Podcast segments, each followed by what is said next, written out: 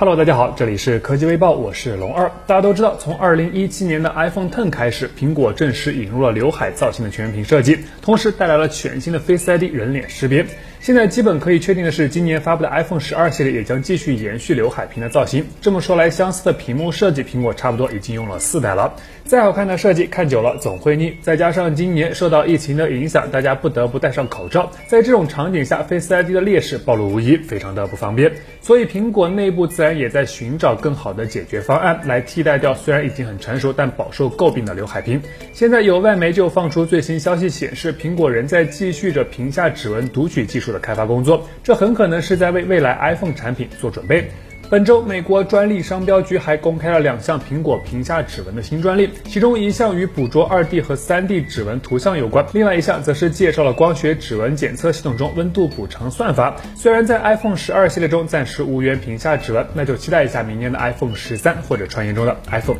SE 三吧。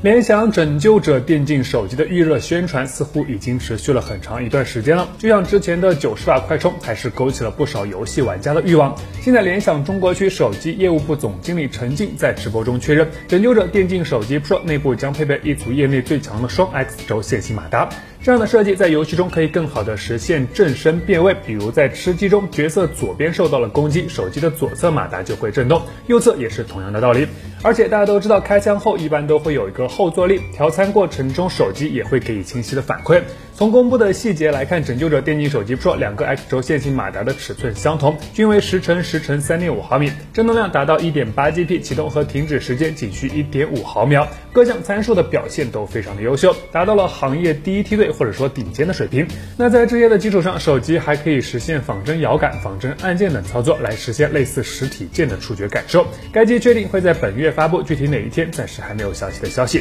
感兴趣的朋友可以持续的关注一下。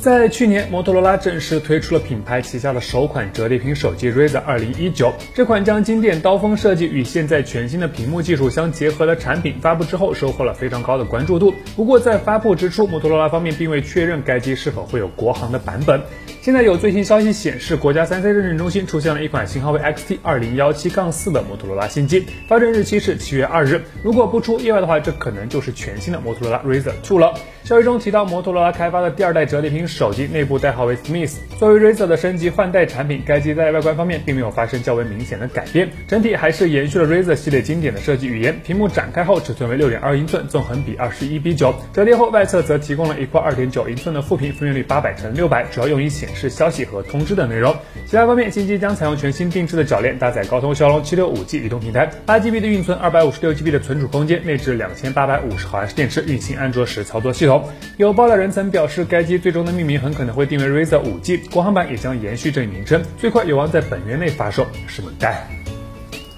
说到五菱这个品牌，相信大家都已经非常熟悉了。旗下红光面包车还被大家戏称为神车，我们甚至可以在很多真正的豪车、跑车身上看到刻意贴上的五菱宏光 S 的 logo，非常的有意思。那说到这个在马路上随处可见的造车品牌，其故事就非常多了。前段时间全民抗击疫情，口罩紧缺的时候，挺身而出生产口罩。而在大家居家隔离期间，螺蛳粉脱销，不少网友纷纷喊出了想要螺蛳粉自由的口号。既然大家有需求，五菱怎么能坐视不管呢？这不，立马搞出了一个五菱牌的螺蛳粉。与普通袋装螺蛳粉不同的是，五菱牌限量版螺蛳粉采用了天地盖的纸盒包装，高贵典雅的祖母绿搭配大气高端的贵族黄是包装盒的主色调。盒内除了螺蛳粉本粉之外，还提供了筷子、勺子等精致的餐具，真的可以用螺蛳粉界的爱马仕来形容，太高端了。对了，值得一提的是，在包装盒内还有一个小信封，信封内装着一张印有“人民需要什么，五菱就造什么”的明信片，真的是太有仪式感了。目前五菱方面暂未公布这款限量版的螺蛳粉的售价和开售时间，但五菱表示，虽然食品和汽车属于两个不同的行业，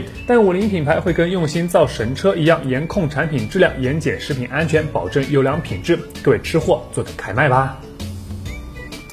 日前有最新消息显示，美国电动车制造商特斯拉公司的市值已经达到了两千一百亿美元，成为全球市值最高的汽车企业，比第二名丰田一千六百多亿高出了不少。整体体量相当于五点五个通用汽车，八点三个福特汽车，可以说是非常的庞大了。那么 CEO Elon Musk 自然是最大的受益者。那最近呢，关于 Elon Musk 还有一个比较令人兴奋的消息，消息称 Musk 的导师罗伯特祖布林博士最近表示，美国太空探索公司 SpaceX 可以与 NASA 合作，在二零三零年之前将人类送上火星。据了解，祖布林博士是美国著名的航天工程师，同时还是火星协会的创始人。他曾在自己的一本书中提出了登上火星的具体计划，马斯克也从中获得了许多灵感，其许多设想都是以书中的内容作为参考。祖布林指出，如果星际飞船能在二零二四年之前实现定期往返低地轨道，那么二零三零年之前登陆火星将成为现实。马斯克表示，SpaceX 可能会像过去四年那样，在今年九月份举办星际飞船更新活动，届时将介绍该项目取得的最。新进展，咱们拭目以待吧。好了，那以上就是本期视频的全部内容，点击订阅关注微教，每天都有新内容。我们下期视频再见。